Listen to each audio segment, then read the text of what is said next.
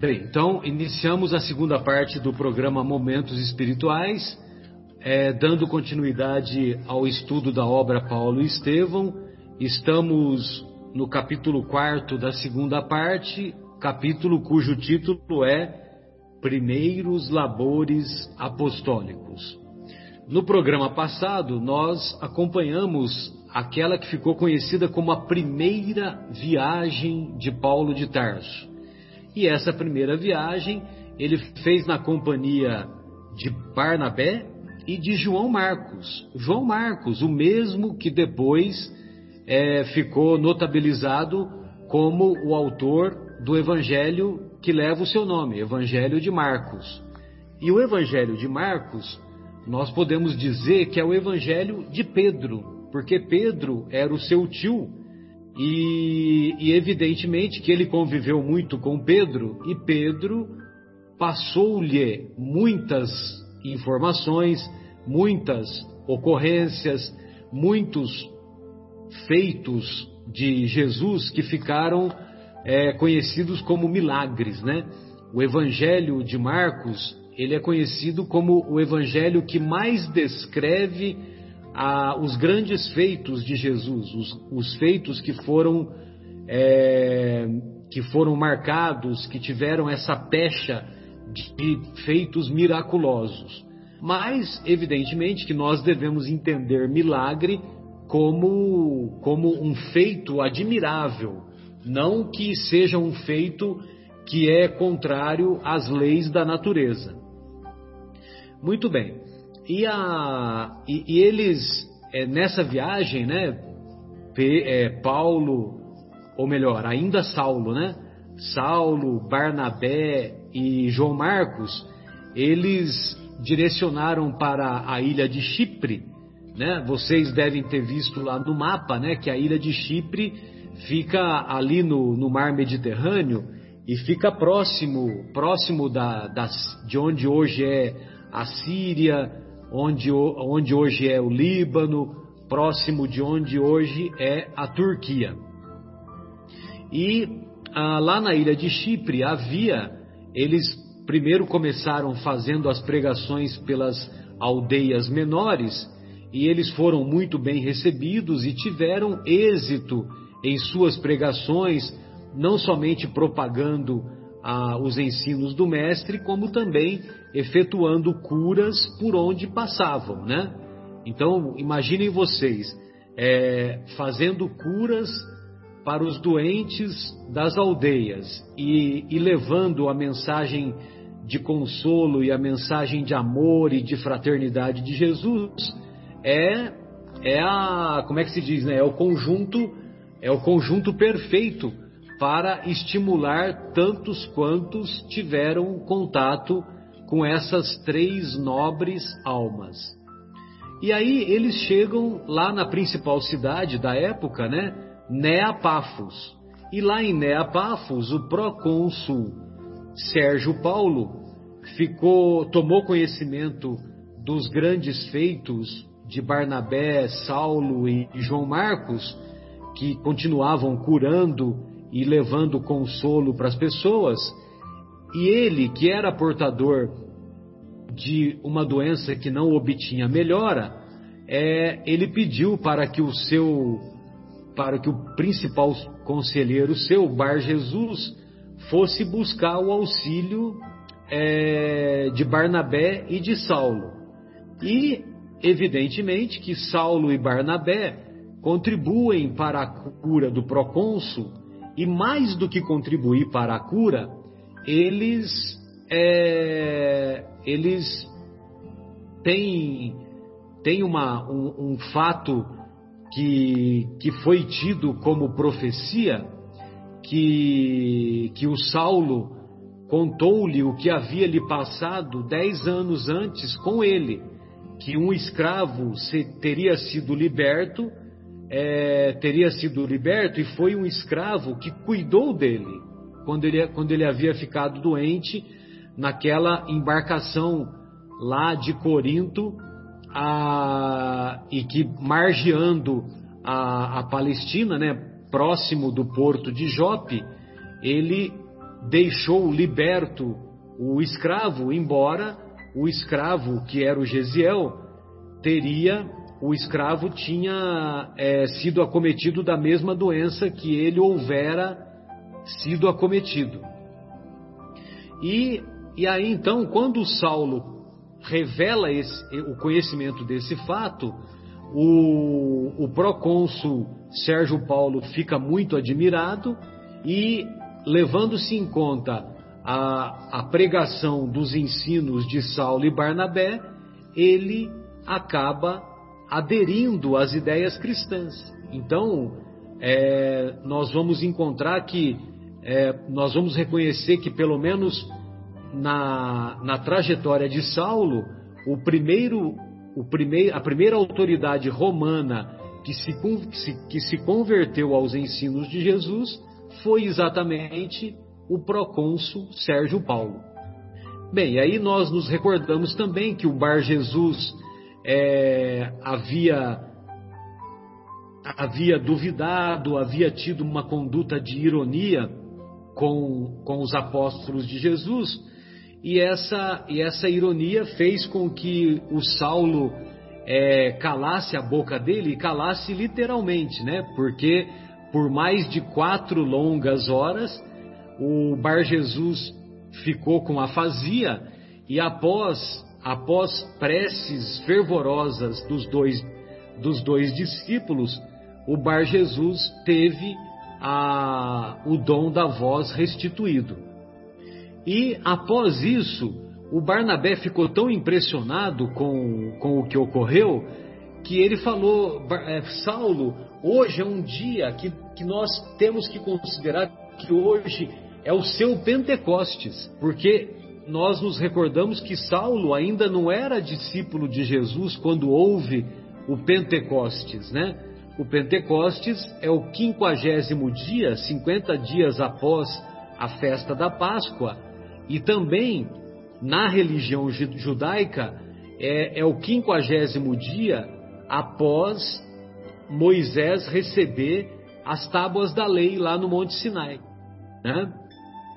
Que então também é conhecido como Pentecostes, tanto no judaísmo quanto no cristianismo. Só que no cristianismo é o quinquagésimo dia é, do, da descida, entre aspas, do Espírito Santo, quando os discípulos de Jesus, é, em, plena, em, pleno, é, em plena Jerusalém, né, no meio do povo, é, proferiram, ah, proferiram curas e proferiram ah, pregações em outras línguas.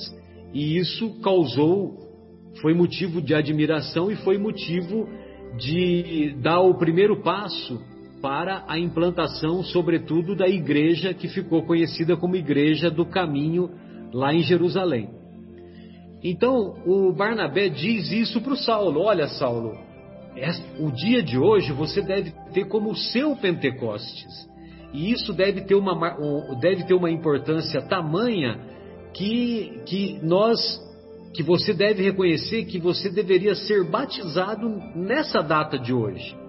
E aí nós vamos abrir um, um parênteses do batismo, recordando que o batismo, nesse, no sentido que os apóstolos de Jesus, os seguidores de Jesus usavam, era um batismo simbólico, né? Ou seja, eles se sentiam tão envolvidos, tão emocionados com os ensinos do Mestre, os ensinos de, de consolo, de amor e de fraternidade, que eles, é, eles marcavam aquela data utilizando-se, passando a utilizar-se de um outro nome, para que aquela data ficasse marcada como uma data de conversão, de conversão não somente de ideias, mas principalmente de comportamento.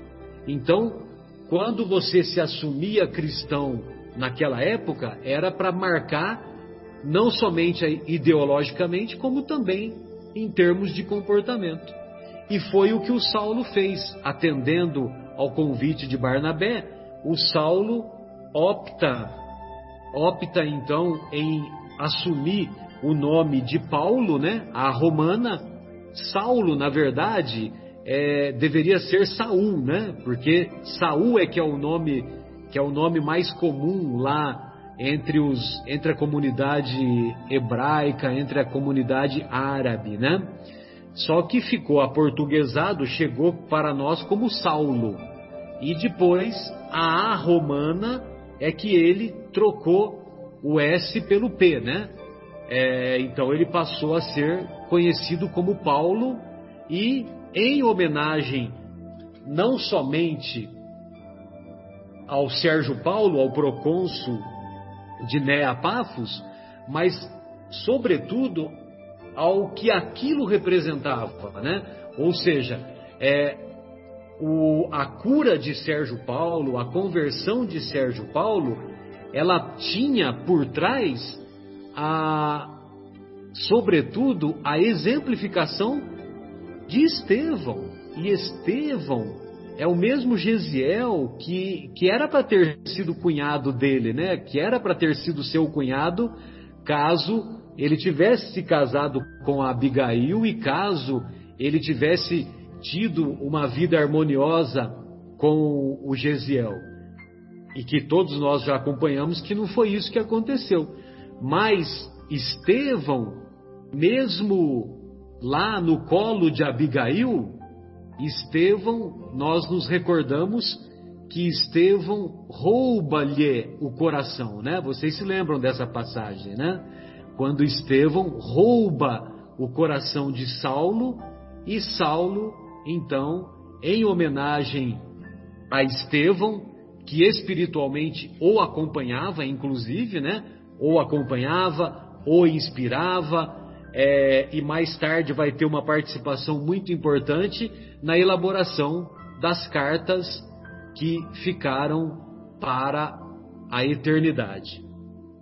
Então ele diz aqui que num determinado momento, um pouco antes dele, dele efetivar essa troca, ele dizia assim: se errara e fora perverso na primeira condição, quando ele era o rabino perseguidor, aproveitaria a oportunidade dos céus, corrigiria a existência e seria um homem bom e justo na segunda condição, na condição quando ele se converte lá na estrada de Damasco. Naquele instante, porém, a lembrança de Estevão falava-lhe brandamente ao coração. Ele fora o seu maior exemplo para a marcha espiritual. Era justo, um pouquinho adiante ele diz, era justo gravar na memória uma lembrança indestrutível para aquele que, vítima dele em Jerusalém, era agora irmão abençoado, o qual não conseguia esquecer nos mais fugazes instantes da vida e do seu ministério. Daí por diante, o convertido de Damasco, em memória do inesquecível pregador do Evangelho, que sucumbira a pedradas, passou a assinar-se Paulo até o fim dos seus dias. Então, queridos, quando o, o Emmanuel usa a expressão que Estevão rouba-lhe ou roubara-lhe o coração, não foi somente uma figura de linguagem, não foi, é, como se diz, a, uma licença poética.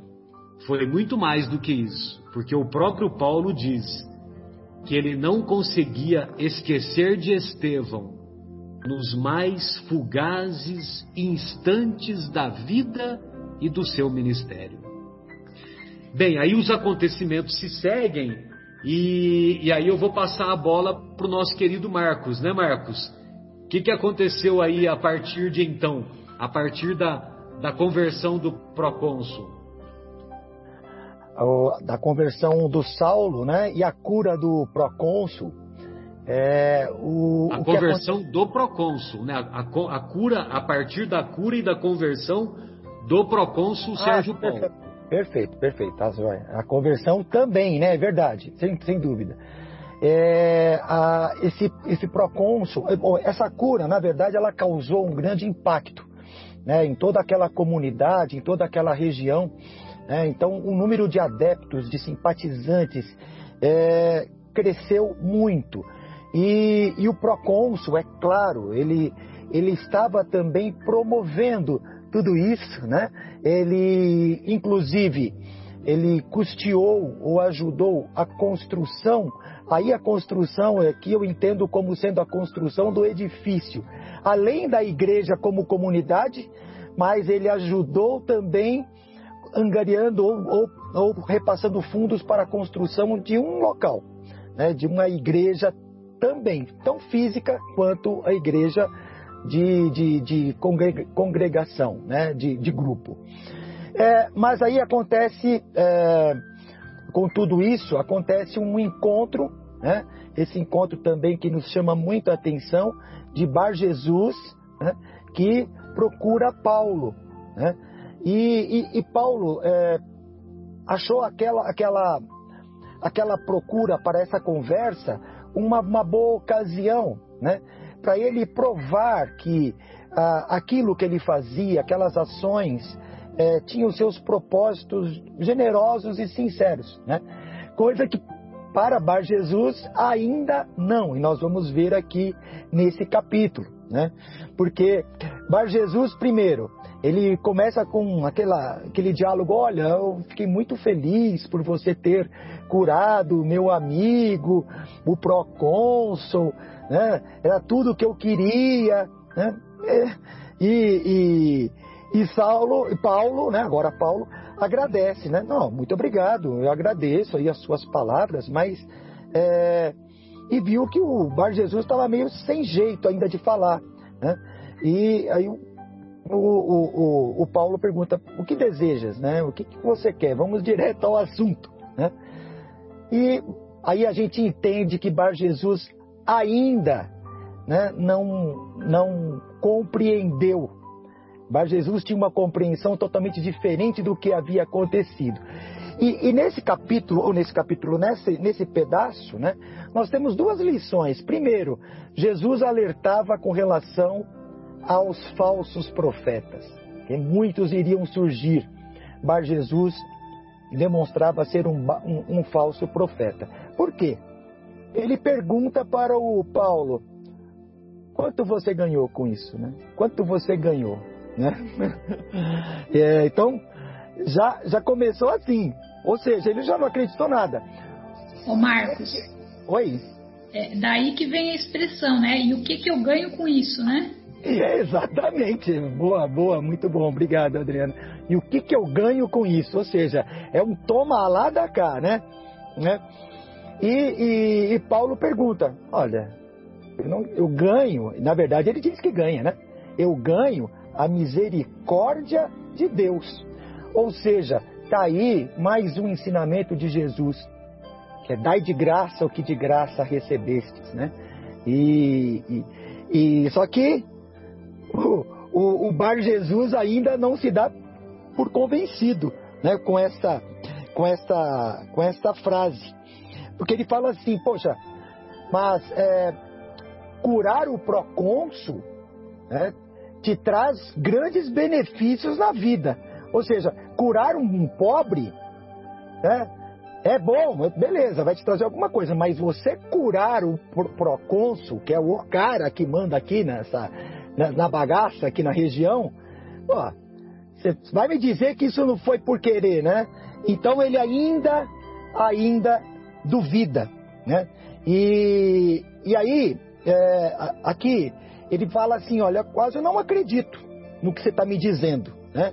Será crível, crível, né? crível que façais semelhantes obras sem contribuições de sortilégios, né? ou seja, sem ter um benefício? Você não fez isso com uma segunda intenção? Né? É, aí o, o, o Paulo responde: só conheço um sortilégio eficiente e, e o Bar Jesus pergunta: ah, é qual que é? É o da fé de Deus com o sacrifício de nós mesmos. E, ou seja, Bar Jesus não entendeu absolutamente nada. Quando Fé Paulo, em Deus, né? Fé em Deus.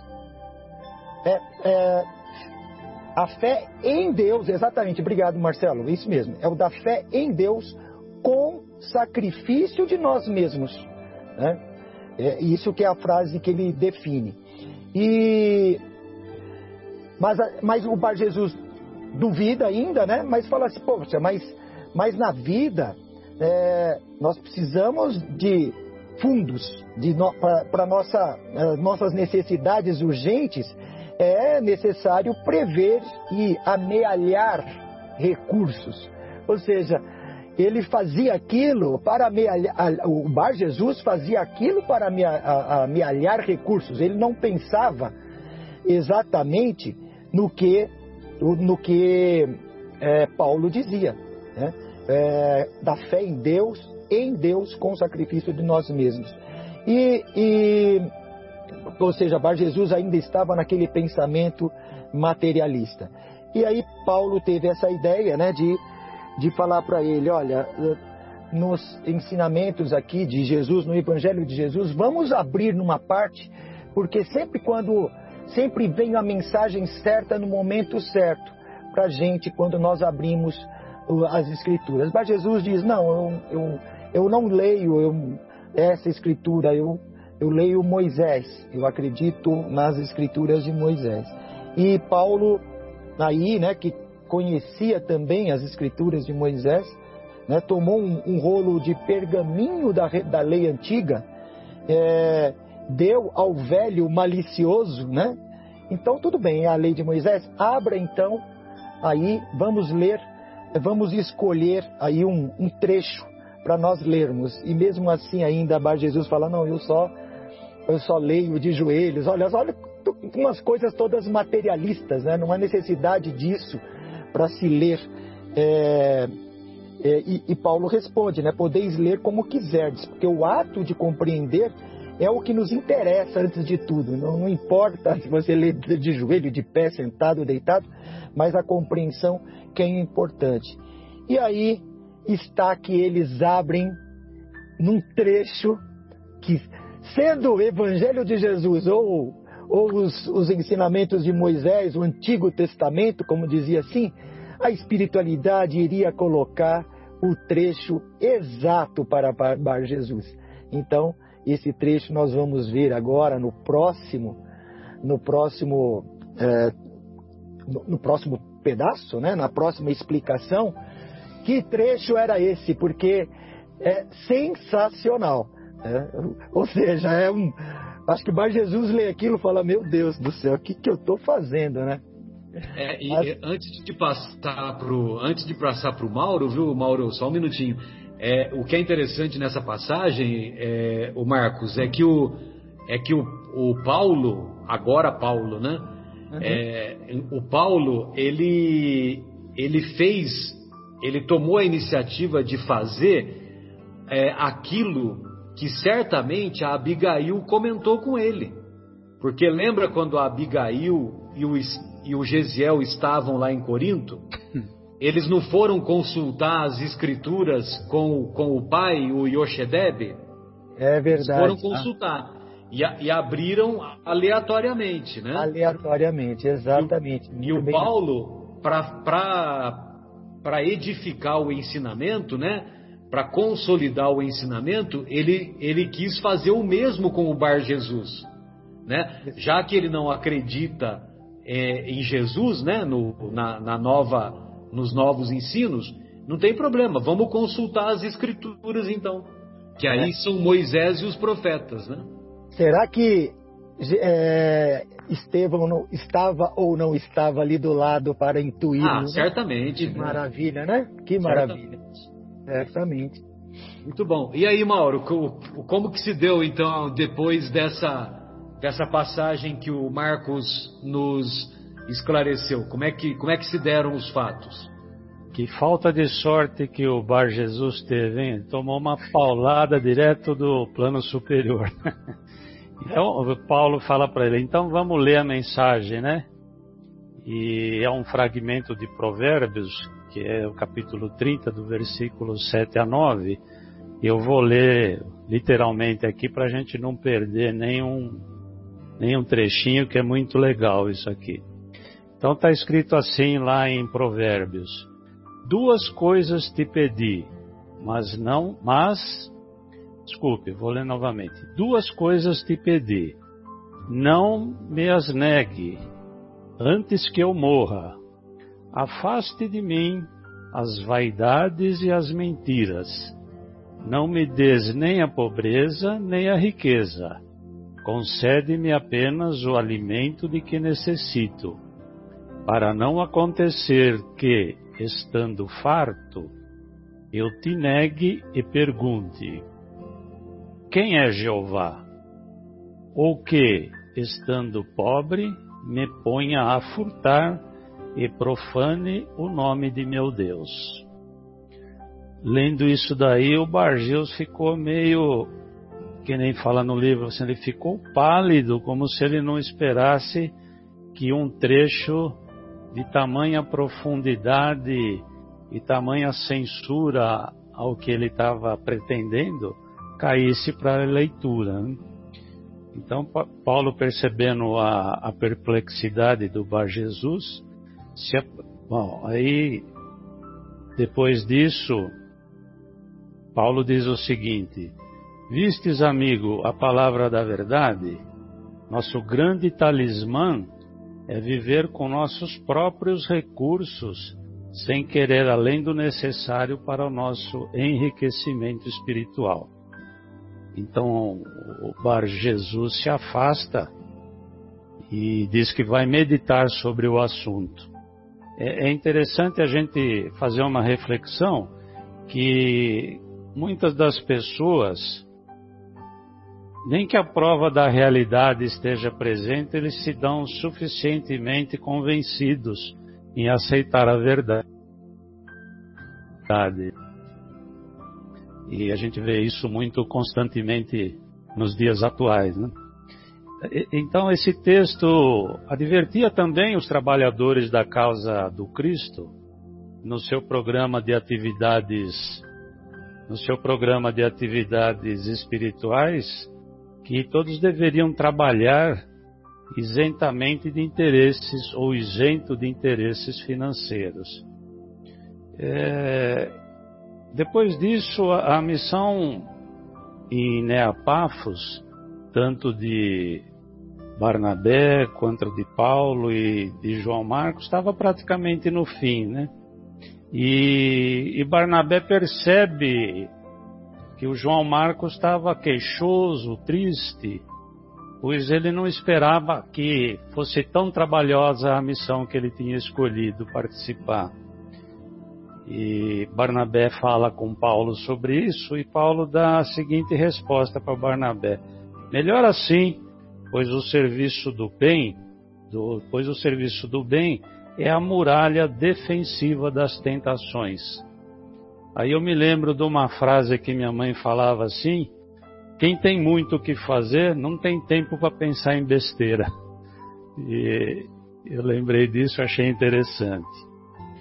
E o Marcos, o evangelista Marcos, João Marcos, apesar do amor que ele tinha pelo evangelho do Cristo, ainda ele tinha uma série de inquietações relativamente aos gentios e ele não conseguia distanciar o mestre das suas tradições mosaicas.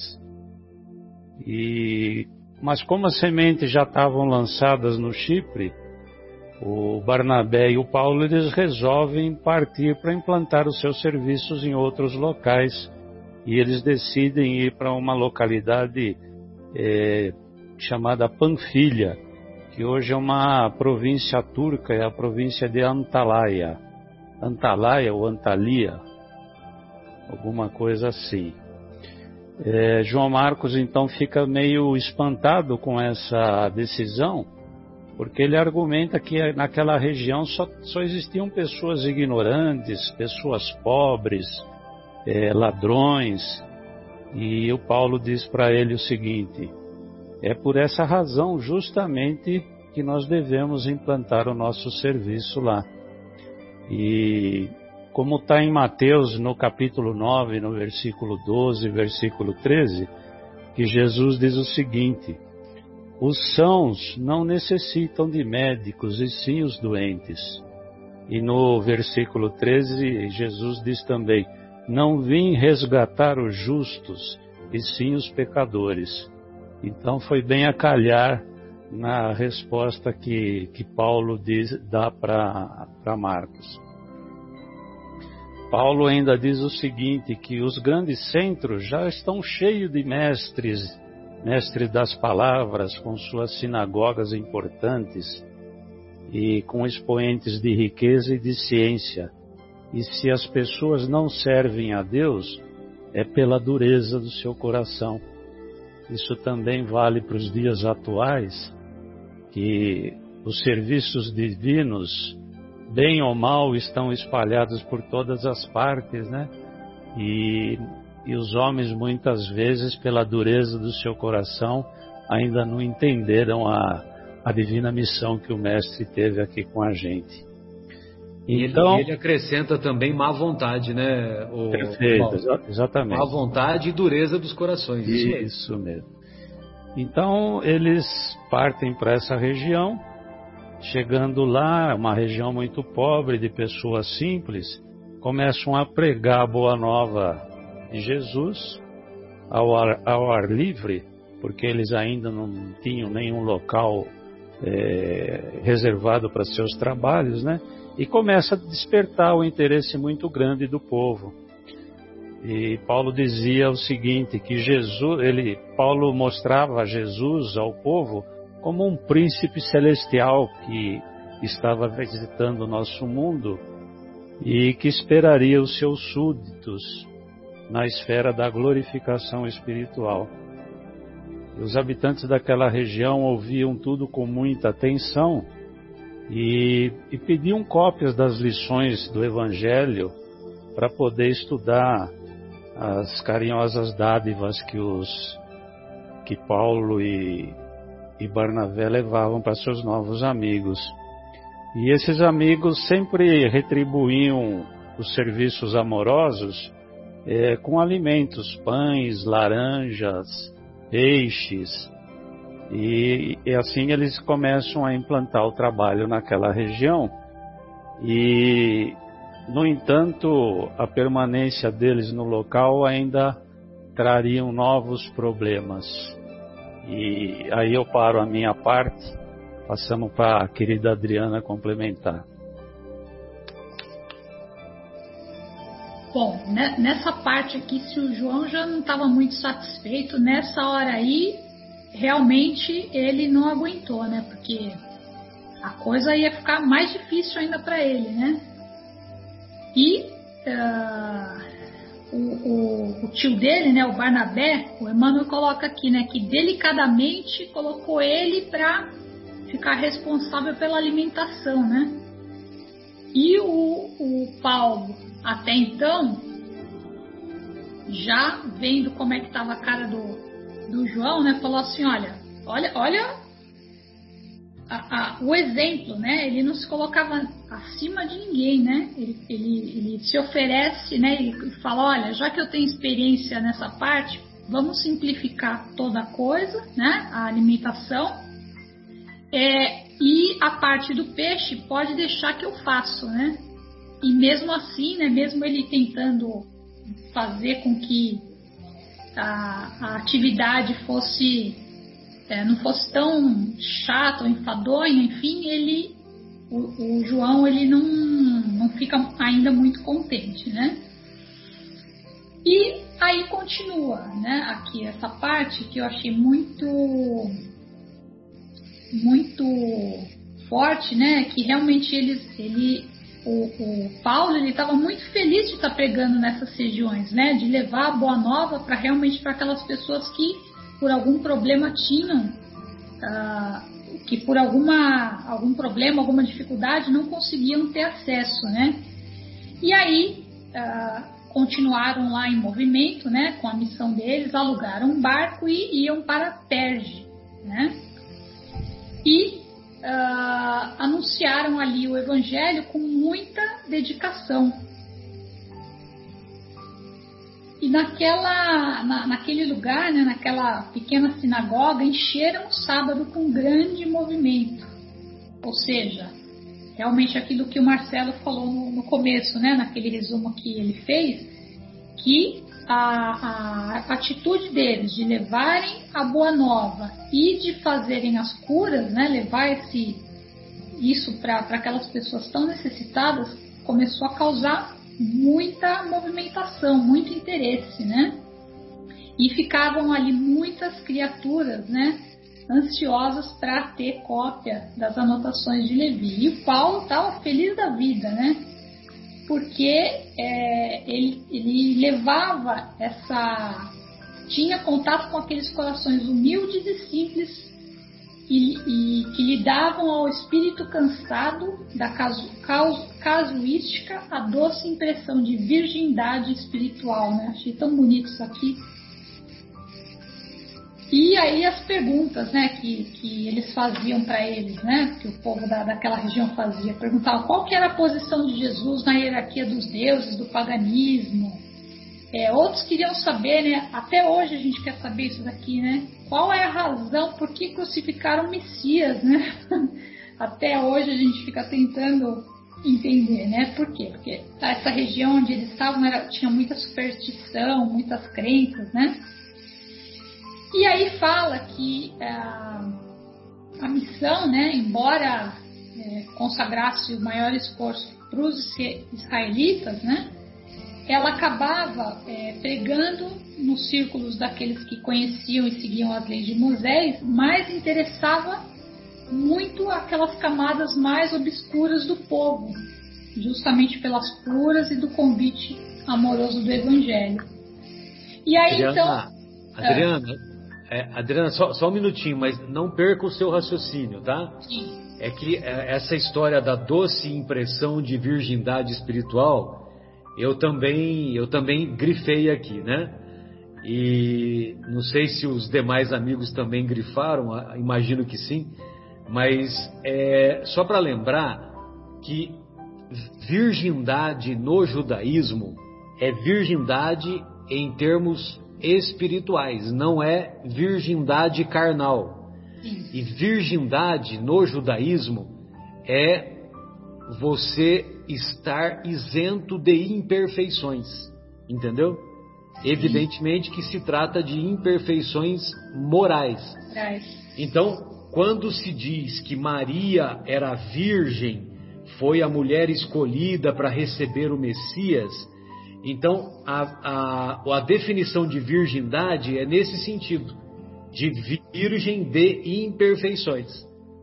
Então, é, eu só queria fazer esse parênteses, que esse, esse é um conceito que, que eu aprendi com o professor Severino Celestino e eu não mais esqueci, entendeu?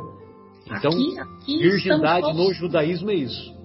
Aqui estamos para aprender. Podem, podem me cortar e falar, porque a gente aprende sempre aí um com o outro, né? Eu também realmente não tinha esse, essa, essa informação. Agora eu já guardei para mim também. Beijão, não, então, não, não perca o seu raciocínio, continua não, aí. Vamos é... lá, eles, eles, com, eles, satisfeitos né, com o resultado do, do, da missão deles, eles resolvem seguir dali é, para Antioquia, Antioquia de Pisídia. Tem uns nomes aqui difíceis, hein? E a hora que o João Marcos é, fica sabendo, realmente nessa hora aí ele não consegue aguentar, ele, além da fisionomia, ele acaba falando, ele fala, pô, eu achei que a gente não ia além daqui, né? Como é que a gente vai chegar lá? A gente não tem recurso, a gente vai atravessar um precipício, né?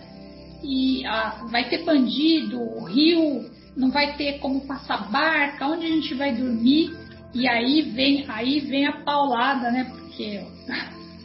Amorosa, né? Paulada amorosa do Paulo, né? Que, que fala aquilo que serve para todos nós, né? É, em todos, todas as situações da nossa vida. Ele fala que quando a gente trabalha para alguém, a gente deve fazê-lo com amor, com amor. E que anunciar o Cristo para aqueles que não conhecem, em vista das suas numerosas dificuldades é, naturais, representa uma glória para nós, ou seja, para eles não é para os outros, é para eles, né? O trabalho é sempre para a gente, não é para os outros, né? O espírito de serviço nunca atira a parte mais difícil para os outros. Aí ele fala: o mestre transferiu a cruz dele para os companheiros? Não tem nem o que responder, né? E aí ele fala: mesmo se a gente tivesse escravos, cavalos, e, e aí ele continua nesse diálogo, justamente fazendo, é, mostrando pro, pro, pro João que aquilo ali não era nada, né? Não era nenhuma dificuldade. E mesmo assim o rapaz fica angustiado e fala: Mas será que não seria bom a gente passar por algum lugar, se organizar para ter mais recursos, para a coisa ficar um pouquinho mais fácil, né?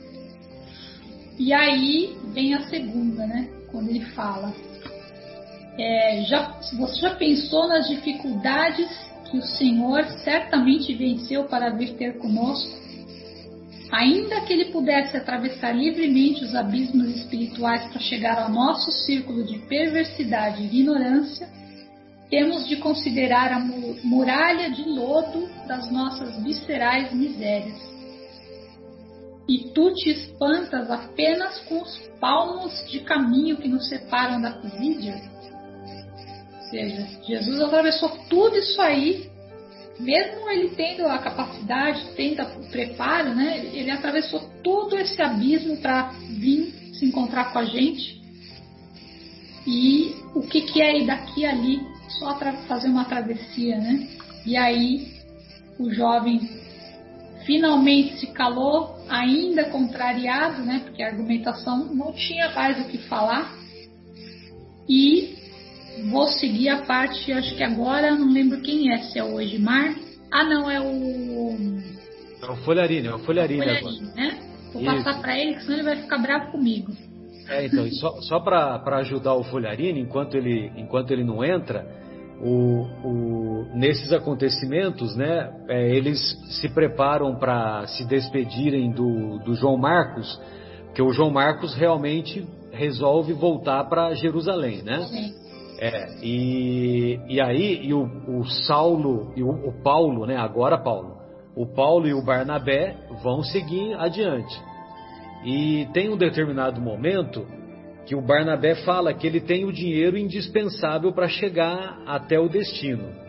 E, e o Paulo fala, faz um conceito aqui que é muito profundo, né? Que ele diz assim: o dinheiro, quando não bem aproveitado, sempre dissolve os laços e as responsabilidades mais santas.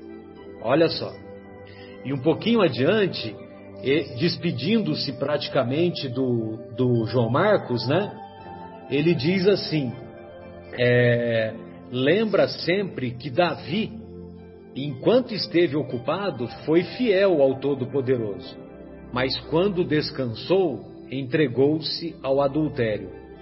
Salomão, durante as construções, do, durante a construção do templo, ele foi puro na fé, mas quando chegou ao repouso, foi vencido pela devassidão, corrupção física e moral, né? Devassidão é corrupção nos dois sentidos. Judas começou bem e foi discípulo direto do Senhor, mas bastou a impressão da triunfal entrada do Mestre em Jerusalém para que cedesse à traição e à morte. Com tantos exemplos expostos aos nossos olhos, será útil não venhamos nunca a descansar. Ô Marcelo. Pois não. Eu vi uma frase hoje que acho que encaixa bem aí, que fala assim: é, para que o mal triunfe, basta que os bons não façam nada. Exatamente. Exatamente. Passou agora há pouquinho. Eu vi essa frase agora há pouquinho. Então acho que vem essas coisas justamente para a gente lembrar que ficar parado sem estar em ação no movimento do bem realmente não é bom.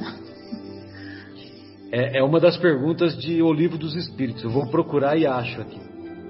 E o Martin Luther King também usava essa, é, é esse questionamento. O Martin Luther King disse em um dos seus discursos: é, Eu não me preocupo com os maus. Eu sei o que, o que os maus fazem e pensam, mas eu me preocupo com os bons, porque os bons se acomodam e não fazem nada, e nada fazem. Então, Marcelo, nessa parte da, da obra do Paulo Estevão, é um momento que Paulo mostra toda a firmeza, determinação que ele tem na opção que ele fez desde o momento que Jesus apareceu para ele no caminho de Damasco, de justamente servir ao Cristo. Ele, ele, ele mostra uma retidão que é capaz de uh, varar paredes, uh, ultrapassar montanhas, lagos, numa reta que ele determinou. E é justamente nesse, nessa conversa que ele tem com João Marcos, que é o sobrinho do Barnabé, não é? que se espantou quando ele disse que eles iriam para Pisídia. E o, o, o, João Marcos, de maneira muito é, sensata, né? Alerta para ele, né? Opa, mas o caminho é complicado, nós precisaríamos ter ajudantes, os rios são intransponíveis, não se tem barco, é, tem uma mata, uma floresta que temos que passar, e, e tem ladrões, e, e vamos ter que dormir ao relento. Quer dizer, é a preocupação de um moleque, de um menino. Ele tinha, se eu não me engano aqui, 14 anos de idade. Era para o Paulo entender isso e explicar para ele, né, convencê-lo mas Paulo não o faz. Paulo trata ao jovem como um adulto e dá um ensino, uma lição, não é? E isso é curioso porque é aquilo que eu citei quando eu comecei a falar. Mostra a rigidez que Paulo tinha para com ele de não falhar com o Cristo, de levar o ensino do Cristo aonde ele determinava, ele, Paulo, né? no caso Antioquia de Pisídia, independente das dificuldades que fosse enfrentar. E cita isso para o João Marcos. Quanto que Jesus não enfrentou, não é? para ter vindo aqui mostrar o caminho para a gente. Obviamente, essa situação criou um probleminha com o Barnabé, uma rusguinha, vamos dizer assim, superada rapidamente, porque é, Barnabé, como tio de João Marcos, ficou entre os dois, entre o companheiro Paulo e o sobrinho. Em uma conversa entre Paulo e Barnabé, Paulo traz a razão a Barnabé sobre o compromisso deles em levar os ensinos de Jesus a todos os locais Barnabé entende né? e, e fica firme na, nessa posição de acompanhar Paulo. Tem uma conversa com o próprio sobrinho e o sobrinho, daí dois dias, volta para Jerusalém. Né? Ele ia voltar para casa é, da mãe, da Maria Marcos. Mas o que fica realmente aqui, que eu acho importante, é essa determinação, essa, essa condição inabalável de Paulo em levar Jesus aos menos favorecidos, àqueles que não tiveram oportunidade de ouvir sobre ele. Talvez isso é o que falte a muitos de nós que nos dizemos cristãos, mas quando botamos a mão na charrua sempre estamos olhando para trás.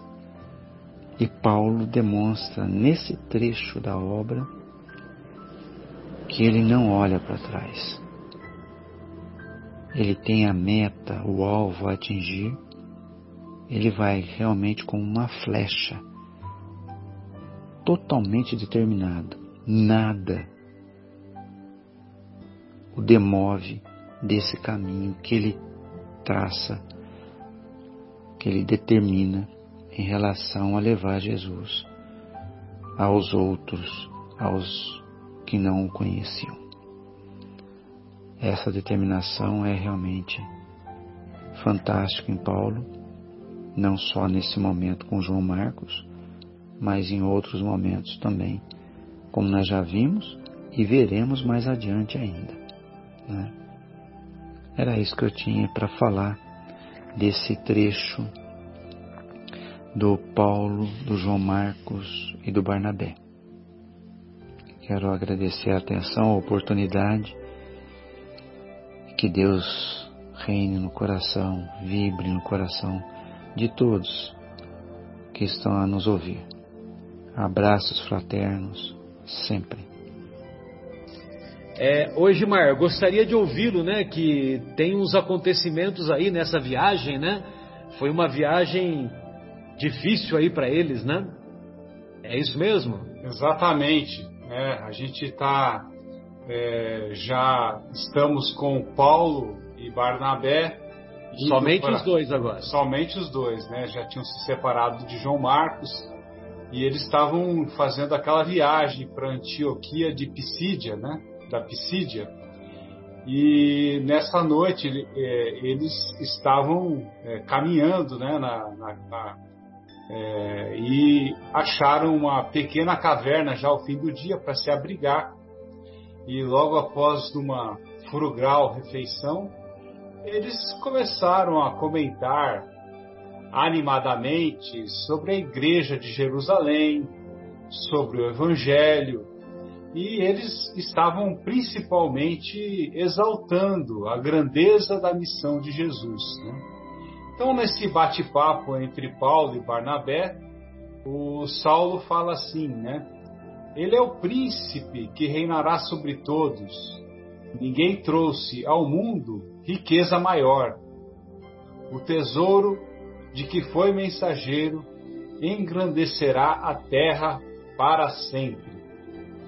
E enquanto conversavam, é, eles foram surpreendidos por dois homens armados, né, malfeitores, que vieram roubar eles. Eles queriam o pouco do dinheiro que ainda lhes restava. E, inclusive, ameaçaram tirar a vida deles se eles não dessem o dinheiro para eles. Né? E Paulo, como Emmanuel descreve muito bem, permanece numa serenidade impressionante. Né? Ele impassível, e aí ele toma as rédeas da situação. Ele ordena a Barnabé que entregue a eles todo o dinheiro que ainda tinham, dizendo que Deus supriria as necessidades deles de outra forma. Então a gente é, é, é impressionante a, a calma como Paulo lida com essa situação, né? Feito isso, os malfeitores, é, é, pegando o dinheiro que Barnabé lhes dera, né? É, aliás, eles é, não pegaram só o dinheiro, né? pegaram o, o, alimento, pegaram as capas, né? pegaram tudo. Né? E feito isso, os malfeitores viram os pergaminhos do Evangelho que Paulo e Barnabé estavam lendo e pergunta do que se tratava. Eles queriam saber se aquele pergaminho tinha a ver com a conversa deles a respeito do tesouro, da riqueza, né? Então eles estavam imaginando penso eu que aquilo seria um mapa, né? Algum mapa do tesouro, alguma coisa assim. Quando Paulo, né, com uma, como Emmanuel descreve, com admirável presença de espírito, explica, sim, de fato, esses pergaminhos são o roteiro do imenso tesouro que nos trouxe o Cristo Jesus, que há de reinar sobre os príncipes da terra. Quem encontrar esse tesouro, dizia Paulo resoluto, nunca mais sentirá necessidades. Então os ladrões ficaram muito empolgados com aquele tesouro, né? Pegam o evangelho com todo cuidado e levam com ele. Os ladrões, antes de ir embora, disseram: Agradeçam a Deus por não vos tirarmos a vida. Barnabé vira para Paulo depois deles irem embora e pergunta: E agora? Né? E agora, José? a festa acabou, como é que nós vamos fazer? e Paulo, como se nada tivesse acontecido, responde: A missão continua bem. Não contávamos com a possibilidade de transmitir a boa nova aos ladrões. Barnabé retruca que eles haviam levado tudo: a comida, o dinheiro, a capa que se cobriam.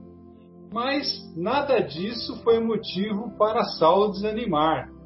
Ele sempre achava uma resposta para superar a dificuldade. Por exemplo, no caso do dinheiro, ele ponderou que não seria difícil conseguir o trabalho com os tapeceiros de Antioquia, pois ele certamente poderia levar novidades aos colegas de ofício. Barnabé foi se convencendo da possibilidade de superar as dificuldades, mas ainda não sabia como fazer com um problema. Eles levaram o evangelho. Nós sabemos alguma parte de cor, mas isso não é suficiente. Foi quando Paulo, então, prepara uma surpresa para Barnabé, pois ele tinha guardado junto ao coração uma cópia do Evangelho recebida do bom mestre Gamaliel. Então, só queria comentar que esse, que, que, que esse trecho me deixou perplexo, né? Porque, é, a, a, aliás, o que me deixou perplexo nesse trecho foi a capacidade de, de Paulo enfrentar as dificuldades, as aflições, ligando ao tema do evangelho de hoje, né? Que é o bem sofrer e o mal sofrer. Porque aí, né, ele está recebendo aquelas aflições e não está se desanimando, não está parando e está indo avante, né? Então, se fôssemos nós, provavelmente nos entregaríamos ao desânimo, talvez nos faltaria coragem para continuar a missão, pois é normalmente essa a nossa reação. Talvez ficássemos reclamando em vez de procurarmos as alternativas. Talvez nós ficássemos paralisados, sem ação, em vez de nos movimentar em busca de alternativas. Então, nesse ponto, nós já percebemos como Saulo tinha interiorizado os ensinamentos de Jesus, como ele tinha confiança e fé. Até Barnabé titubeou perante a situação e as dificuldades apresentadas, mas Saulo não. Então, era isso que eu queria deixar aqui do trechinho. Sensacional, né? A, a, a determinação, né? E a, o comportamento incansável dele, né? Ele, ele encarava os obstáculos como verdadeiramente como estímulo, né? É. E não como e não como um problema intransponível, né? Como nós certamente nós certamente já teríamos desistido lá bem antes de João Marcos, né? É, com certeza. É, nós criticamos João Marcos, pô, mas João Marcos foi mole, não sei o quê, ele era jovem, ele podia aguentar o tranco, né? E, o, e certamente nós, né, pelas, pelas nossas deficiências, certamente teríamos desistido bem antes, né, Edmar? É, com certeza. Muito bom. É, e a, a, a parte que, antes de passar a bola aí para o nosso querido, pro nosso querido Fábio, finalmente eles chegam na, em Antioquia da Pisídia, é, após enfrentar diversos, diversos obstáculos, né? não somente com comida, que eles estavam também sem a, sem a túnica, né?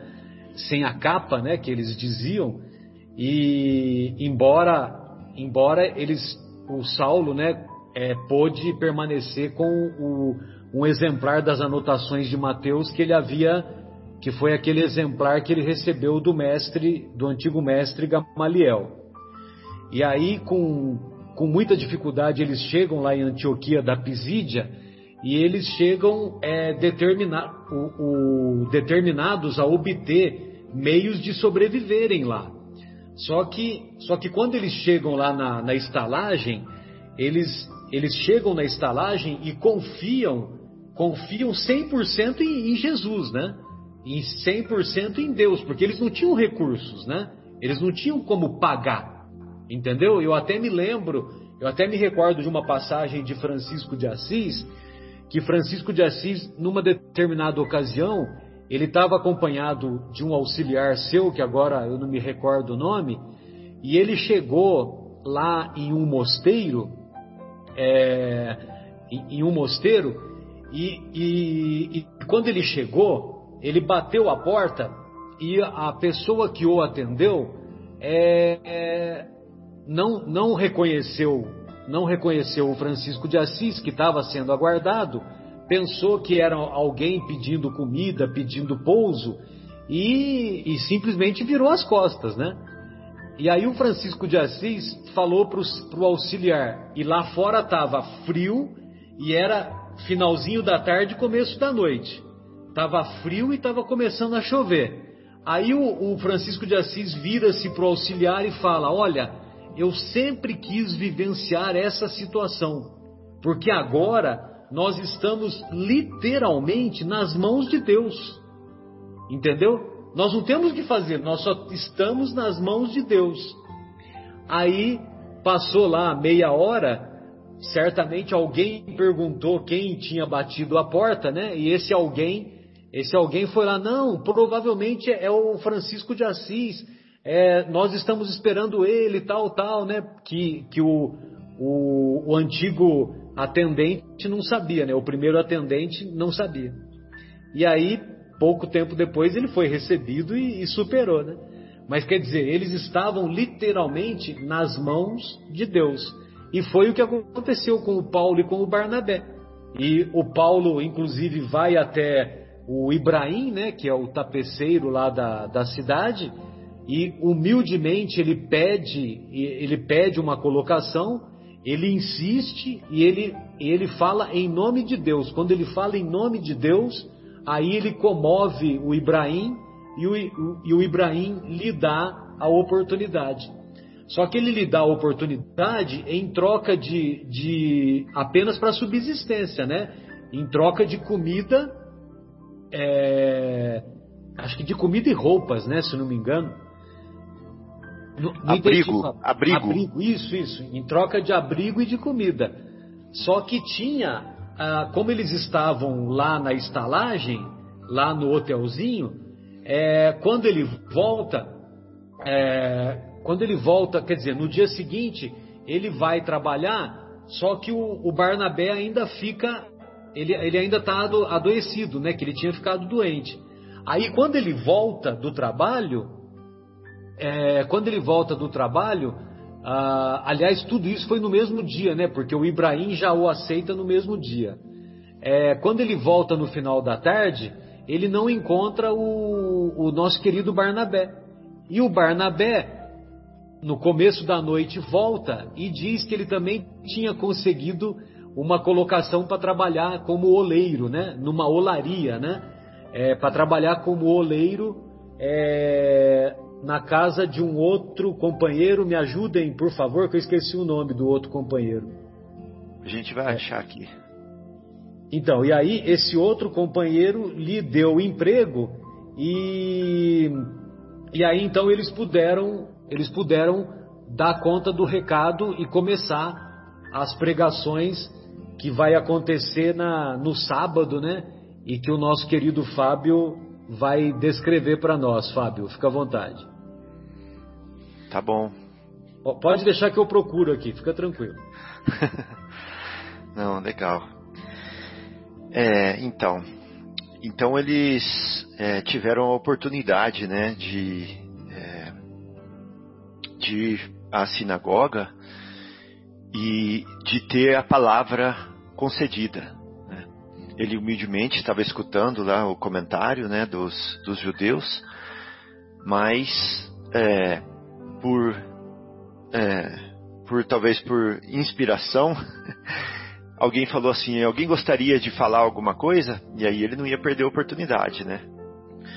Então, foi quando ele começou a falar para os judeus de lá, e todos ficaram muito entusiasmados, né, com, com o seu verbo, com o seu poder de, é, de fala, mas chegou o momento em que ele começou a falar do Messias que já veio. Mas como assim o Messias que já veio? Se o Messias é a, a esperança de que tudo isso aqui vai mudar, né? De, de que o mundo vai mudar radicalmente. Eustáquio, é o, o, outro, o outro empregador é o Eustáquio. Ah, legal. Desculpa. Não tem problema. Então, como assim que o Messias já veio? Seu verbo sublime anunciava um Messias que já viera ao mundo. Alguns judeus aguçaram os ouvidos. né? Tratava-se do Cristo Jesus, por intermédio de quem as criaturas deveriam esperar a graça e a verdade da salvação. Então, aí as pessoas começaram a mostrar fisionomia contrariada, falar assim: não, peraí, não, não, não, até agora estava indo tudo bem. Mas agora você vai falar para mim que o Messias já veio e que ele morreu numa cruz e que ele era carpinteiro? E as glórias? E os reis? Né? E a nossa é, o nosso destaque, né? Bom, aí começaram é, os os trabalhos de bastidor, né, por trás das pessoas que é, queriam é, maquinar contra eles ali, que não estavam satisfeitos mais com é, com a mensagem que eles vinham trazer, né? Mas ele não se deixava bater, e ele com Barnabé continuavam é, é, entusiasmados com, é, com o trabalho, com as conquistas é, no campo espiritual e como demonstração da fé e do empenho e da, da confiança deles, né, eles curavam por onde eles passavam. Né? É, e se tornavam cada vez mais é, notados por, por esses fatos. Né? Bom, essas são as, as questões é, as questões objetivas, físicas, né, desse factuais. trecho, factuais, né? Mas eu queria chamar a atenção agora para uma questão mais espiritual da coisa, que é, que está representada nessa frase aqui, ó. Se houvessem alcançado o domínio do mundo com a fortuna fácil, não experimentariam tanto júbilo. Começar lá atrás, na parte do, é, do Egimar, quando ele falou assim, que eles fizeram antes de entrar naquela caverna lá, quando eles foram assaltados, onde os ladrões roubaram é, tudo o que eles não tinham, né? Que eles fizeram uma refeição frugalíssima. Dá para entender o que é estar numa viagem sem, quase sem caminhos, dormindo ao relento, comendo frutas silvestres e fazer uma refeição frugalíssima antes de dormir? né? É para pensar, né? é, a minha esposa está cuidando de mim ultimamente, ultimamente e é ela que está fazendo a minha, o meu prato.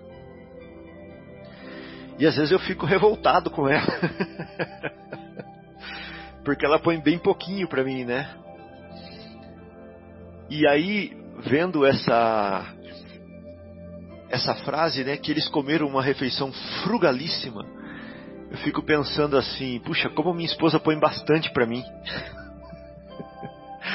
no meu prato. E, e é para se dar valor, né?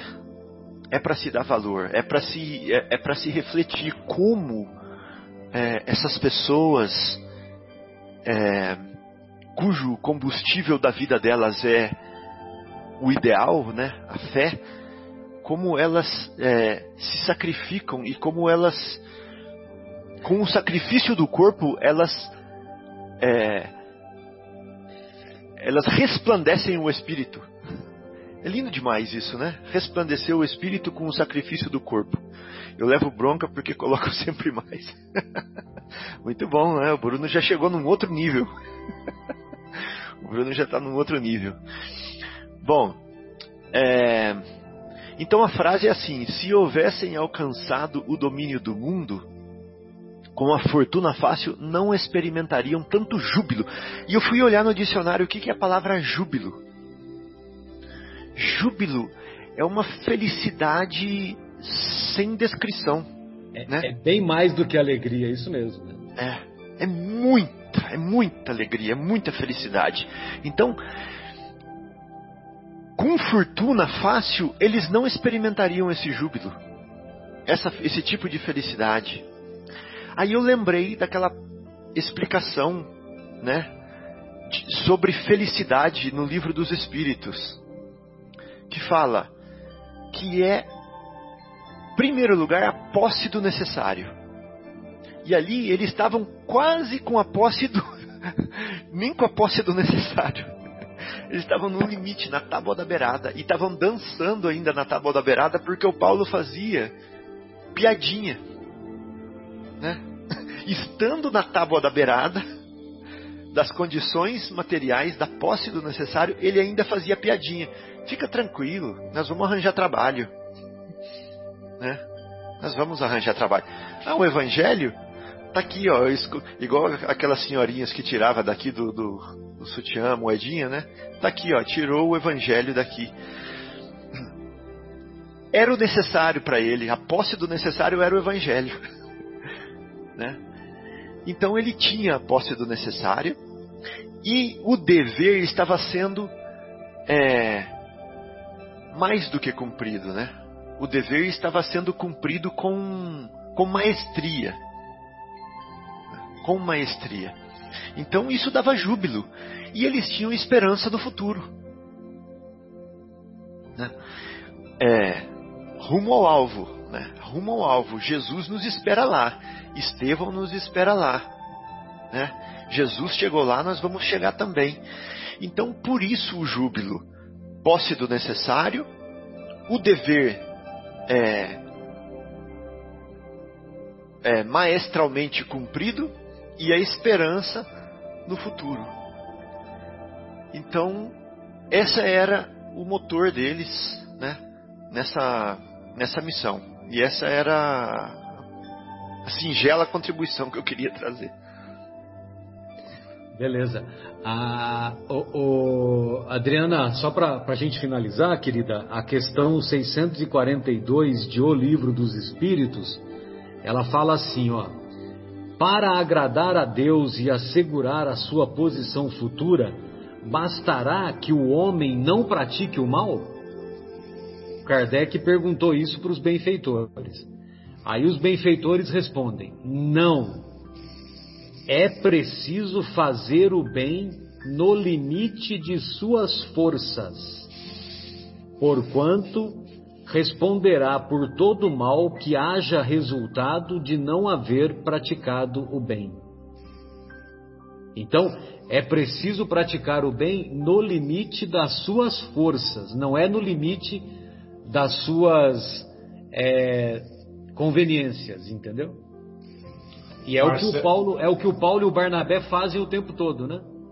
Entendeu? A gente fica cansado só de imaginar, você imagina eles, né? Pois não, Edmar? Mas então a gente pode resumir o seguinte, né? Que fazer o bem faz bem, mas não fazer o bem faz mal. Exatamente, não fazer o bem faz mal. E outra coisa também, né? Por isso que fala quando a gente faz o que a gente gosta, não é um trabalho, né? Então, fazer aquilo que a gente é, gosta com amor. Então, não fica pesado, né? Não fica pesado, exatamente. Bem, amigos, então encerramos o nosso encontro e na próxima semana retornaremos com mais reflexões. Um grande abraço, até a próxima.